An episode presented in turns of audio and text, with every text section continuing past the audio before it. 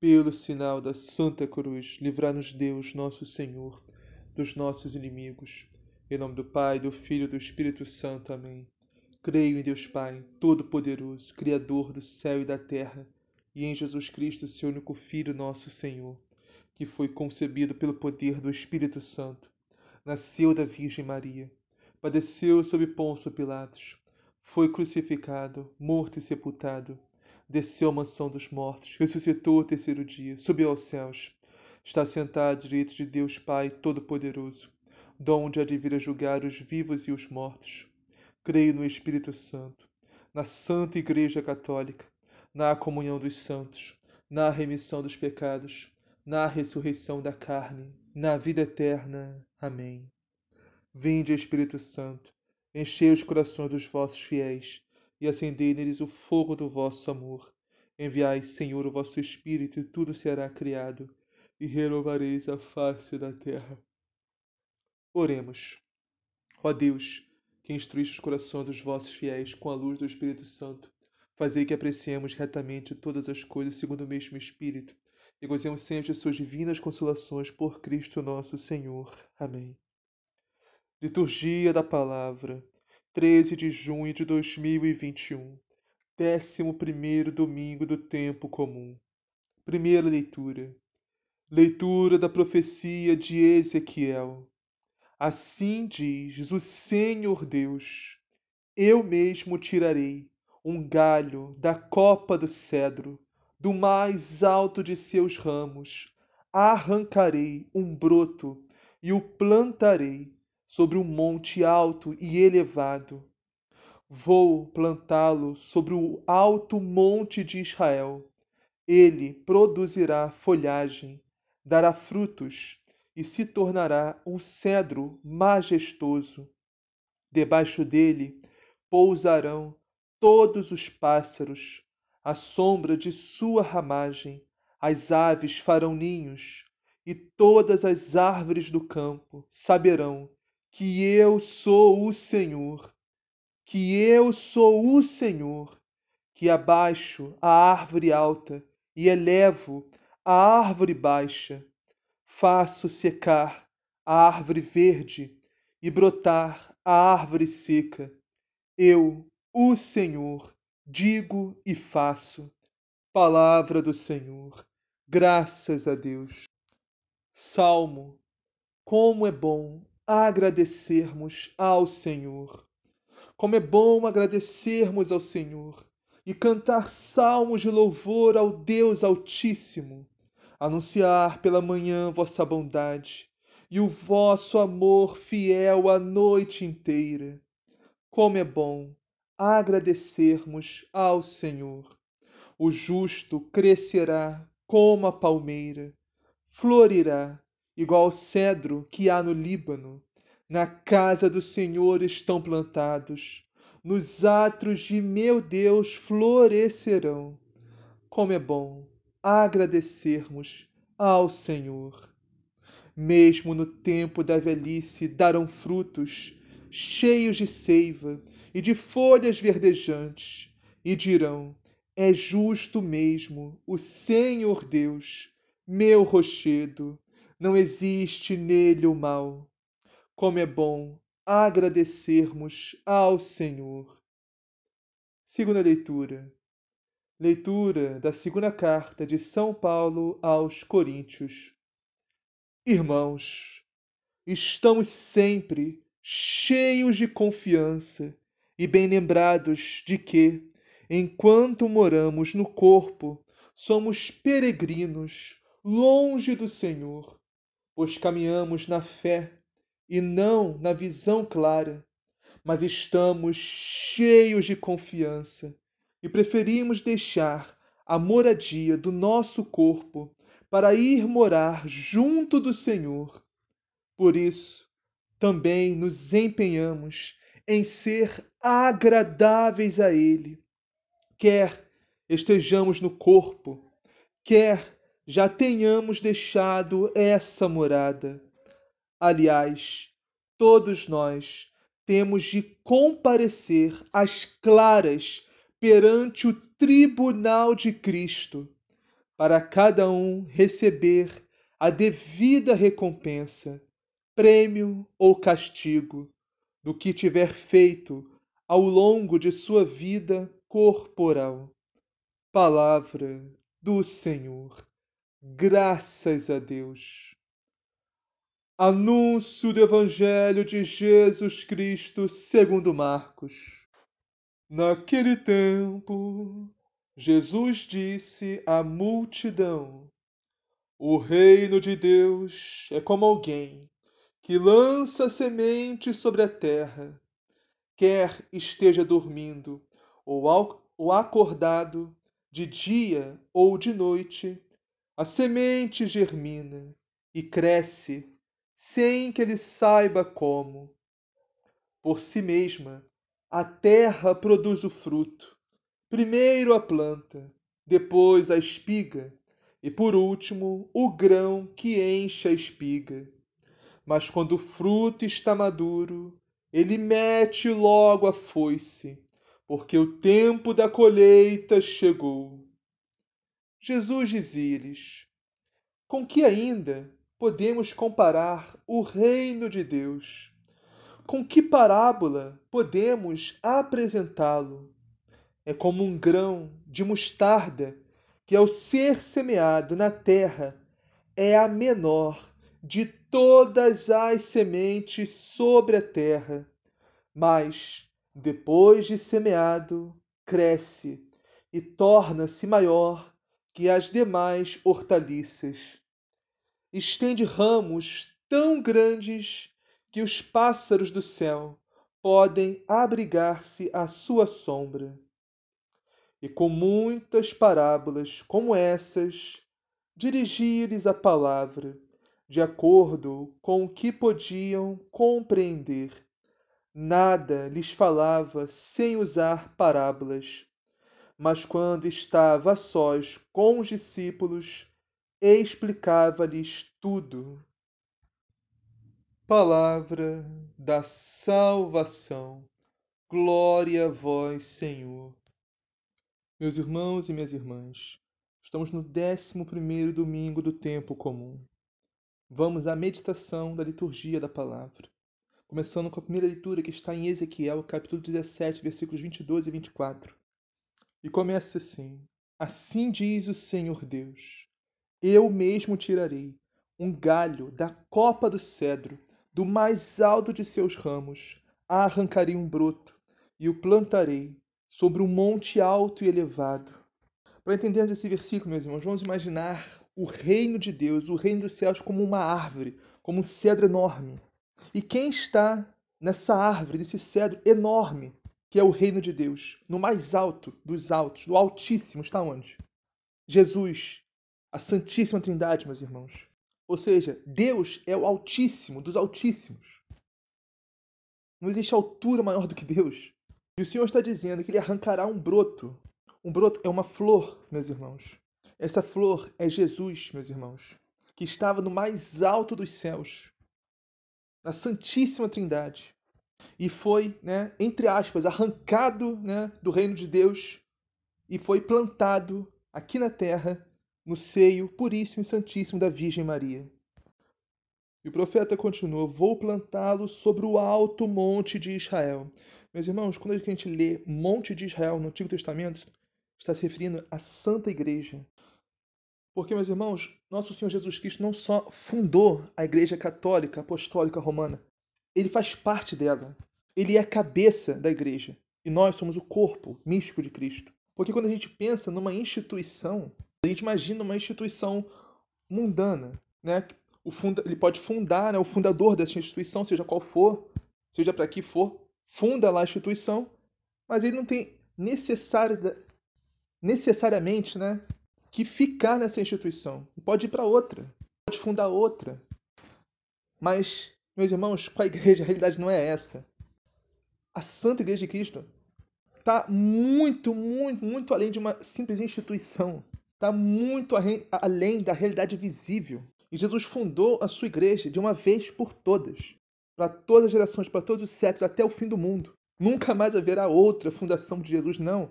Existe uma, que é a Santa Igreja Católica Apostólica Romana. Não só fundou, mas ele, ele faz parte dela. Jesus é a igreja. Ele é a cabeça da igreja e nós somos o corpo. Ou seja, não dá para separar, né? Jesus igreja, Deus igreja, não dá para separar, meus irmãos. Não existe igreja sem Jesus, não existe Jesus sem igreja. Por isso nós também precisamos estar plantados, enxertados nesse alto monte de Israel elevado pelo Senhor, que é a Santa Igreja Católica Apostólica Romana. Podemos, temos que estar enxertados em Cristo, que é esse cedro majestoso, que é o corpo místico de Cristo, a sua Santa Igreja. Ele produzirá folhagem, dará frutos. Debaixo dele pousarão todos os pássaros. À sombra de sua ramagem as aves farão ninhos. Essa folhagem representa a beleza e a riqueza da Santa Igreja, meus irmãos, que é imensurável. Obviamente não estou falando de riqueza material, mas sim riqueza espiritual. Dará frutos. Aqui, meus irmãos, estão dos frutos de santidade que só a Santa Igreja de Cristo pode dar. Esse cedro majestoso, eu já disse, né, que é Jesus, nosso Senhor, nosso Salvador, nosso Deus, que é a base, o centro da igreja, o alicerce principal, a pedra angular da Santa Igreja Católica Apostólica Romana. Debaixo dele pousarão todos os pássaros, à sombra de suas ramagens as aves farão ninhos. Os pássaros do céu que pousam são os que ouvem o chamado de Deus e entram na Santa Igreja e se batizam, mas ainda não estão maduros na fé. Mas as aves do céu, meus irmãos, que fazem ninhos, são os santos, que já estão firmes na sua fé Pois há uma diferença enorme, meus irmãos, em simplesmente pousar na árvore e fazer ninho nela. Porque um passarinho pode pousar numa árvore, depois pousa em outra, depois pousa em outra. Isso representa o relativismo religioso que vivemos hoje em dia. Portanto, meus irmãos, não caiamos nesse indiferentismo religioso. Não sejamos como pássaros que vão de galho em galho, de árvore em árvore, de religião em religião. Não existe fés, meus irmãos. A fé está no singular justamente por isso, porque só existe uma uma fé verdadeira, uma religião verdadeira, um alto monte, só um que foi plantado pelo Senhor, que é a Santa Igreja Católica Apostólica Romana. Tanto fix, vamos fixar morada, meus irmãos, nesse alto monte, nessa Santa Igreja, nessa árvore, esse cedro majestoso, infinitamente mais belo que dos Líbanos, que é a Santa Igreja de Cristo. Fazer ninho, meus irmãos. Vamos ser santos, valorizar a Santa Missa, valorizar os sacramentos, Vamos valorizar a palavra de Deus, a Sagrada Escritura, a doutrina de Cristo que está no Catecismo da Igreja Católica, a sagrada tradição de mais de dois mil anos, a riqueza de todos os santos e santas, meus irmãos, que é infinitamente rico, a, a Santa Igreja, rica de santidade, de conversão, de espiritualidade. E continuando, e todas as árvores do campo saberão que eu sou o Senhor, que eu sou o Senhor. É muito, é muito significativo, meus irmãos, essa essa repetição, essa ênfase, né? Eu sou o Senhor, ou seja, eu sou Deus. Meus irmãos, o que o nosso Senhor Jesus Cristo fez, só sendo Deus. Ninguém poderia fazer o que ele fez sem ser Deus. E a maior prova disso, meus irmãos, é a Santa Igreja que foi fundada por Jesus. Está de pé até hoje, mais de dois mil anos após a, após a morte e ressurreição do seu fundador. E vai permanecer de pé porque o Senhor nos disse que as portas do inferno não prevalecerão contra a santa igreja. E não vão prevalecer mesmo, meus irmãos, porque quem nos prometeu não é homem para mentir, mas é o próprio Deus, o próprio Senhor que se fez carne e assumiu nossa humanidade. Como meditamos no Sagrado Coração de Jesus, meus irmãos, Deus é Deus e não homem, o Santo no meio de nós. E quando a Sagrada Escritura, quando a Bíblia quer enfatizar muito algo mesmo, algo muito, muito verdadeiro mesmo, muito digno de fé, ela repete, enfatiza bastante. Como, por exemplo, agora, eu sou o Senhor, saberão que eu sou o Senhor, saberão que eu sou o Senhor. Jesus Cristo é o Senhor e não há outro. Não há salvação fora de Jesus. Não há salvação fora da sua santa igreja. E o Senhor nos fala: saberão que eu sou o Senhor, que abaixo a árvore alta e elevo a árvore baixa, faço secar a árvore verde e brotar a árvore seca. Eu, o Senhor, digo e faço. Ou seja, o que nosso Senhor disse no Evangelho: aquele que se exalta será humilhado, e aquele que se humilha será exaltado. E podemos comparar também essa situação, meus irmãos, com o judaísmo com o catolicismo. O judaísmo, que era Antigamente, essa religião cheia de folhas verdes e muito alta, elevada entre todos os povos, porque sim, eles foram o povo primogênito de Deus. Mas que nem Esaú, né, o irmão de Jacó, eles desperdiçaram essa primogenitura, jogaram fora, trocaram pelo mundo. E a religião judaica passou a ser oca, vazia, sem unção, sem sentido. Uma multidão de homens, fariseus, escribas, mestres arrogantes, hipócritas, que não apacentavam mais o povo de Deus, mas apacentavam a si mesmos. Então o que o Senhor fez? O Senhor fez secar o judaísmo, fez brotar folhas verdes no catolicismo. O Senhor abaixou o judaísmo e elevou o catolicismo. E com isso, meus irmãos, o mundo inteiro foi mudado, foi transformado com a implantação do reino de Deus na terra, que nos veio através de Jesus Cristo e da Santa Igreja. Mas agora é o Salmo 91 que diz assim: Como é bom agradecermos ao Senhor. Meus irmãos, como realmente é maravilhoso darmos graças a Deus, não como algo automático, né? Nos aconteceu algo de bom, a gente fala graças a Deus aconteceu. Não, sim, mas não só isso. Isso é muito raso, é muito superficial, é muito pouco. Temos que realmente agradecer, louvar, adorar, ser realmente gratos, ter gratidão por Deus, por tudo o que temos, por tudo o que somos, por tudo o que fazemos. Porque tudo é graça de Deus, meus irmãos. Estamos vivos, respirando, é graça de Deus. Eu estar proclamando essa palavra para vocês, essa liturgia, é graça de Deus. Vocês estarem me ouvindo e entendendo, é graça de Deus. Sem Deus nada é possível. Sem Deus nada temos. Sem Deus nada somos. Nós não só podemos, mas devemos dar graças a Deus todo dia, todo instante, a toda hora, todo momento. Como diz o salmo de hoje, como é bom agradecermos ao Senhor e cantar salmos de louvor ao Deus Altíssimo. Meus irmãos, realmente é algo muito, muito bom mesmo. Não tem como explicar com palavras como é bom, meus irmãos, cantar salmos de louvor ao Deus Altíssimo, que fazemos na liturgia das horas, que é a oração da igreja, meus irmãos, que embora seja destinada a sacerdotes e religiosos, não é exclusiva a eles, Todo leigo, católico, cristão pode sim rezar a liturgia das horas. É maravilhoso mesmo, cantar salmos de louvor a Deus Altíssimo, né? Que tem a laudes, que é a oração da manhã, da aurora, antes do amanhecer. Tem as vésperas, né? Que é a oração do entardecer, um pouquinho antes do pôr do sol. E tem as completas, que é a oração antes de dormirmos, a oração à noite. Essas são só as três principais, mas sim, tem mais orações ainda. Fazer durante o dia e é tão lindo, meus irmãos, tão lindo. Cantar salmos de louvor ao Deus Altíssimo. Anunciar pela manhã vossa bondade e o vosso amor fiel a noite inteira. E o salmo também diz: O justo crescerá como a palmeira, florirá igual ao cedro que há no Líbano. O princípio da justiça é viver em estado de graça, meus irmãos obedecendo aos mandamentos de Deus, praticando a sua palavra, vivendo o seu evangelho, tendo vida de oração, vida sacramental, participando da Santa Missa no mínimo aos domingos.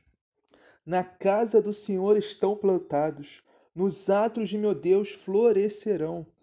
Nós temos que estar plantados na casa do Senhor. Temos que estar plantados, meus irmãos, na Santa Igreja de Cristo, enraizados na Santa Igreja. Temos que criar raízes meus irmãos, na Santa Igreja Católica. Não podemos, caso contrário, não, nunca vamos criar raízes se nós ficarmos pulando de galho em galho, de religião em religião. Não, temos que focar na única, verdadeira, que foi plantada pelo Senhor e criar raízes, meus irmãos, na casa do Senhor. Nos atos de meu Deus florescerão. Na Santa Igreja, na Santa Missa, na vida sacramental, vamos florescer, meus irmãos mesmo no tempo da velhice darão fruto, cheios de seiva de folhas verdejantes.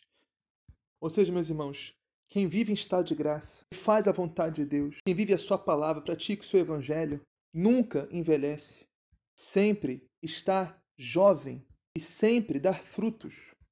As nossas folhas nunca vão murchar, meus irmãos. Ouvirmos a Deus, escutarmos e praticarmos a sua palavra, sempre teremos seiva. Porque, meus irmãos, tem duas coisas que jamais envelhecerão. A primeira, a nossa alma. A segunda, a palavra de Deus, o Evangelho de Cristo. E com isso dirão: É justo mesmo, Senhor Deus, meu rochedo, não existe nele o mal. Em Deus não existe o mal, meus irmãos. Deus não faz mal a ninguém. Nós que nos fazemos mal, nós mesmos, recusando a Deus, rejeitando a Deus, sem obedecê-lo, sem viver, escutar, praticar a sua palavra. Estamos longe de Deus, longe da sua igreja, longe da sua palavra, dos sacramentos da Santa Missa. Nós somos o nosso pior inimigo. Ou seja, nós mesmos estamos assinando a nossa sentença de condenação. Mas Deus não faz mal a ninguém, meus irmãos. Deus só quer nos salvar. Deus só quer nos amar. Deus só quer nos resgatar. Em suma, meus irmãos, Deus só quer nos fazer o bem e nos dar tudo o que é bom. Para isso, temos que voltar para Ele. Temos que obedecê-lo. Temos que confiar nele, meus irmãos, mais que nós mesmos. Vamos agora meditar a segunda leitura de hoje, meus irmãos, que está na segunda carta de São Paulo aos Coríntios, capítulo 5, versículos 6 a 10, e diz assim: Irmãos, estamos sempre cheios de confiança e bem lembrados de que, enquanto moramos no corpo, somos peregrinos longe do Senhor, pois caminhamos na fé e não na visão clara. O que é um peregrino? Peregrino é alguém que não tem uma moradia certa. Ou melhor, tem uma morada, mas não está nela. Está longe da sua casa, longe da sua moradia, longe da sua terra, longe da sua pátria. Está peregrinando em outras terras. Está peregrinando em outras regiões, em outras nações. É como se fosse um estrangeiro. E é assim que nós temos que nos enxergar, meus irmãos, como peregrinos, como estrangeiros, nesta terra, neste mundo, nessa existência que estamos agora. Nós não somos daqui. Fazemos parte desta terra, deste mundo, desta. Não, não somos daqui. Nós somos do céu. Nossa pátria é a celeste, é a Jerusalém celeste. É o reino de Deus. Somos de passagem neste mundo. Por isso, meus irmãos, não podemos fixar nossa morada aqui, nesta terra, neste mundo, como se só existisse o aqui e agora, e esquecer de Deus, esquecer do reino dos céus, esquecer da felicidade eterna. Por isso, como São Paulo diz, temos que estar sempre cheios de confiança, e bem lembrados, temos que nos recordar disso a todo momento. Que nós não somos daqui. Estamos aqui, mas não somos daqui. Vivemos neste mundo, mas não somos deste mundo. Somos do céu. Somos do reino de Deus, da Jerusalém celeste. Enquanto moramos neste corpo, nesta existência, nesta vida, neste mundo. Isso tudo não é visível, não é palpável, não é enxergável, porque nós não caminhamos na visão clara, mas sim na fé meus irmãos. Fé que está em nós através do batismo, através do Espírito Santo de Deus. Essa fé, meus irmãos, que nos dá a certeza que não somos daqui e que temos uma casa, uma pátria, uma nação nos esperando no reino de Deus. Essa é a nossa verdadeira casa. Temos que zelar por ela para que um dia iremos morar lá, meus irmãos. Mas para isso, meus irmãos, temos que preparar essa morada aqui e agora, através da obediência a Deus, da sua palavra, do seu evangelho, a sua santa igreja. E São Paulo continua: Mas estamos cheios de confiança e preferimos deixar essa moradia do nosso corpo para ir morar junto do Senhor, ou seja, é muito melhor, São Paulo está falando, deixarmos essa morada, ou seja, morrer, para ir para junto de Deus, para ir para o céu. Porque nos apegamos tanto a essa, essa existência, a este mundo, as coisas desse mundo, isso tudo é passageiro, isso tudo não vale nada comparado ao céu, ao reino de Deus. Porque nos apegamos tanto às criaturas e às coisas do mundo. Se isso tudo diante de Deus, diante do reino dos céus, é estrume, não é nada. Todo o poder deste mundo, todos os prazeres desse mundo, todas as vanglórias desse mundo, isso tudo é nada diante de Deus, diante do reino dos céus, meus irmãos, diante da Jerusalém celeste diante da graça de Deus. São Bernardo tinha uma frase muito, muito boa em relação a isso. Lembra-te de onde veios, ou seja, do pó, do barro, da lama, do nada. Deus nos criou, nós somos pó, somos barro. E lembra-te para onde vais, ou seja, comida de verme. O corpo vai ser comida de verme um dia. Então, para que se apegar, meus irmãos, a um corpo que vai ser comida de verme um dia? É mais fácil nós crescermos espiritualmente, aumentarmos nossa alma em coisas que são eternas, a palavra de Deus, o Evangelho, as orações, a Santa Missa, os sacramentos, as coisas de Deus que são eternas, que são imperecíveis. Por isso, São Paulo nos diz: por isso também nos empenhamos em ser agradáveis a Ele, ou seja, temos que agradar a Deus, não ao mundo. Temos que agradar a Jesus, ao Senhor, não às pessoas deste mundo.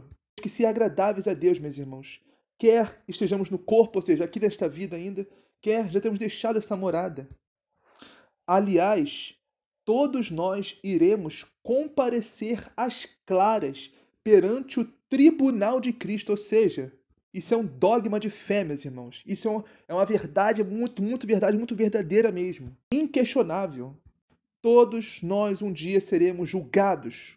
Vamos comparecer perante o juízo de Deus, perante o tribunal de Cristo. Vamos pagar por tudo aquilo que fizemos ou deixamos de fazer.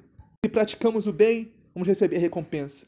Vamos receber o reino de Deus, a eternidade, a glória eterna junto a Deus, o gozo eterno no paraíso. Agora, se praticamos o mal, vamos receber a condenação eterna, a tortura, o sofrimento, a escuridão, as trevas, ser eternamente longe de Deus, condenados no inferno. Tudo vai ser às claras, não vai ter nada escondido debaixo do tapete, não vai ter jeitinho brasileiro. Diante do justo juiz, do Supremo Rei, não vai ter como esconder nada, meu irmão. Vai ser tudo às claras, toda a nossa vida às claras. Isso vai acontecer logo após a nossa morte, nosso juízo particular. Vamos diretamente comparecer no tribunal de Cristo. E ali, para cada um receber a devida recompensa, prêmio ou castigo, seja, céu ou inferno, do que tiver feito ao longo de sua vida corporal, ou seja, vamos ser julgados pelo que a gente fez aqui e agora, com o nosso corpo, com a nossa vida, com o nosso tempo, com tudo aquilo que Deus nos deu, saúde, vida, seja dinheiro, condição, seja dons, carismas, tudo que Deus nos deu, meus irmãos, todos os talentos, se nós não o aproveitamos, não honramos a Deus, devolvemos ao Senhor, se nós usurpamos a Deus, o negando o que é dele por direito, ou seja, nós mesmos, essa vida, iremos responder por isso. Ah, a vida é minha, eu não tenho tempo para ir na missa. Ah, a vida é minha, eu não preciso fazer isso, não preciso fazer, não preciso orar, não preciso ler a palavra. Não, não preciso obedecer os mandamentos, estou vivendo pecado mesmo. Eu não tenho tempo para orar, não tenho tempo para ir na igreja. O tempo é muito precioso, a minha vida é muito preciosa. A minha vida de pecados é muito preciosa. Meus irmãos, Deus não nos obriga a nada. Não nos obriga a amá-lo, não nos obriga a obedecê-lo. Mas sim, sem exceção, todos, todos os seres humanos, de todas as nações, todas as culturas, todas as línguas, todas as religiões, todos foram criados por Ele, são dele, foram comprados por Ele com o sangue preciosíssimo de Cristo e todos vão comparecer perante o tribunal de Cristo para serem julgados. Todos. Todos nós não nos pertencemos. Nós somos de Deus, meus irmãos. E um dia iremos voltar para Ele, receber a devida recompensa do que tivermos feito ou deixado de fazer nesta vida. Prêmio ou castigo, céu ou inferno. E o que vamos receber? Nós decidimos, a decisão é nossa. E a decisão começa aqui e agora, nesta vida, nesta existência, porque não existe conversão pós-morte. Morreu, acabou. Morreu é só o julgamento e a sentença. Portanto, temos que escolher por Deus hoje, agora, ontem, quanto antes. Meus irmãos, a maior burrice que tem, meus irmãos, é nós acharmos que podemos fugir de Deus. Santo Agostinho fala a respeito disso. Quando a gente rejeita o Deus misericórdia nesta vida, estamos, na verdade, nos jogando nas mãos do Deus justiça após a nossa morte que vamos pagar por tudo, meus irmãos. Ninguém vai passar ileso, não. Claro, há um só Deus, mas esse Deus é justiça e é misericórdia. E a decisão é nossa. O que vamos querer para a nossa vida? Justiça ou misericórdia? Quem recusa a misericórdia nesta vida se joga na justiça. O próprio Senhor Jesus disse no Diário de Santa Faustina: Enquanto estiver nesta vida, estivermos vivos aqui nesta terra, neste planeta, neste mundo, ele será o Rei de misericórdia para nós. Devemos nos arrepender, nos converter, voltar para Ele, nos salvarmos a todo instante, a todo momento, até o último suspiro de vida, é impossível. Agora, se morrermos sem nos arrepender, sem nos converter, sem estar para Jesus, iremos estar na mão dos rei, do Rei da Justiça, que também é nosso Senhor Jesus Cristo. Então, meus irmãos, o que vamos querer? Prêmio ou castigo? Céu ou inferno? A decisão é nossa e a decisão começa aqui e agora. Vamos agora meditar o Evangelho de Marcos, capítulo 4, versículos 26 a 34. E começa assim: Naquele tempo, Jesus disse à multidão: O reino de Deus é como quando alguém espalha semente na terra. A semente é a palavra de Deus, meus irmãos, é o Evangelho. Esse alguém é um padre, um bispo, sacerdote, religioso, missionário, alguém que prega a palavra de Deus está em comunhão com Cristo, com a sua santa igreja, com a sã doutrina de mais de dois mil anos, que espalha a semente na terra. A terra é o coração de quem está ouvindo a palavra. Ele vai dormir e acorda, noite e dia. Ou seja, o tempo vai passando, a semente está lá plantada no coração da pessoa. A gente não vê, mas está lá plantada. E com o tempo, a semente vai germinando e crescendo. Mas ele não sabe como isso acontece. Ou seja, não sabemos como se dá a conversão da pessoa que ouve a palavra de Deus. Só Deus sabe, meus irmãos. Só Deus vê o coração, a alma de cada um de nós. Só Deus sabe os efeitos que a palavra provoca em nós, dentro de nós. A terra, por si mesma, produz o fruto. Primeiro aparecem as folhas, depois vem a espiga e, por fim, os grãos que enchem a espiga. Ou seja, nós não vemos o processo de conversão que acontece dentro de cada um. Porque não somos nós que convertemos ninguém, meus irmãos. A nossa função não é essa. Pre... É, a nossa função é pregar a palavra de Deus, é pregar o evangelho, pregar a doutrina da igreja. Agora, quem vai acolher e como vai acolher? Essa semente vai germinar, vai dar frutos, vai crescer dentro de cada um. Isso é com Deus, é com o Espírito Santo. A pessoa vai se converter através da pregação. Isso é o Espírito Santo, meus irmãos, que faz. Ninguém tem esse poder de converter ninguém. Quem converte é Deus, é o Espírito Santo. A função de quem prega a palavra de Deus é simplesmente essa: pregar a palavra, pregar a verdade, pregar o evangelho, sem medo. Não é pregar o que querem ouvir, o que as pessoas querem ouvir, é pregar a verdade, pregar o evangelho de Jesus, pregar o ensinamento da igreja. Porque temos que agradar a Deus, não aos homens. Então, sua função não é converter ninguém, mas sim pregar a palavra, o evangelho, a verdade de Cristo. Conversão cabe a Deus, ao Espírito Santo agir e a pessoa abrir o coração para a graça de Deus. Aí as coisas funcionam. Jesus termina essa, essa parábola falando: E quando as espigas estão maduras, ou seja, quando a fé está madura, ou quando o tempo da pessoa acaba, o homem mete logo a foice, porque o tempo da colheita chegou. A pergunta que devemos nos fazer, meus irmãos, é: será que estamos prontos para a colheita de Deus? Se o Senhor passasse a foice em nós hoje, será que estaremos prontos para ir para o céu? Será que iremos receber o prêmio ou o castigo? Porque não se engane, meus irmãos. Um dia Deus vai passar a foice em você. Um dia Deus vai passar a foice em mim. Um dia todos nós seremos ceifados. Uma hora ou outra, a morte vai chegar para todo mundo. Quem foge da morte? Isso é que nos iguala a todos nós. E Deus é o Senhor da vida e da morte. Quando Ele chamar, chamou. Não tem como, não, espera mais um pouquinho, Senhor. Eu quero ver mais um pouquinho aqui. Não tem essa, não. Deus chamou, a foice vem e nós vamos receber, comparecer perante o tribunal de Cristo e receber a devida recompensa do que fizemos ou deixamos fazer nessa vida, utilizando esse corpo aqui. Prêmio ou castigo, céu ou inferno. Então, mesmo, eu volto à pergunta que eu fiz. Se, se Deus passasse a foice hoje em nós, será que estaremos prontos? Estamos vivendo em estado de graça? Temos vida de oração? Praticamos jejum, a caridade? Lemos, meditamos a palavra, o evangelho, temos vida sacramental de confissão, de Eucaristia, Santa Missa, obedecemos os mandamentos de Deus, vamos à Santa Missa aos domingos, vivemos na justiça de Deus, na graça de Deus, vivemos no amor a Deus e no amor ao próximo. Por sinal, é o primeiro mandamento e mais importante de todos. É, meus irmãos, para onde será que iriam se Deus passasse a foice hoje em nós, hein? Que pergunta, rapaz. Mas isso só vai acontecer quando estivermos maduros. Maduros na vida, ou seja, quando já vivermos tudo que tivermos para viver nesta vida. Mas tem um detalhe: não é você que decide isso, não sou eu, é Deus. Deus é o único que sabe quando estaremos maduros para ser colhidos. Deus é o único que sabe o momento de passar a foice. Pode ser hoje, pode ser amanhã, pode ser daqui uma hora, não sabemos. Pode ser daqui a 50 anos, não sabemos. Temos que estar preparados, meus irmãos, preparados o quanto antes. A verdade é que não sabemos quando chegará o tempo da colheita. Temos que nos preparar muito bem, meus irmãos, para comparecer perante o tribunal de Cristo. Fazer um bom exame de consciência aí. Confessar todos os pecados que temos que confessar. E nos esforçarmos, darmos o nosso máximo para vivermos na graça de Deus, obedecendo aos mandamentos do Senhor. E Jesus continuou: com que mais poderemos comparar o reino de Deus? Que parábola usaremos para representá-lo? O reino de Deus é como um grão de mostarda, que ao ser semeado na terra é a menor de todas as sementes da terra. Para explicar esse versículo, mas eu gosto de usar um exemplo que é, é fácil entender. Os doze apóstolos são os primeiros alicerces da Igreja de Cristo.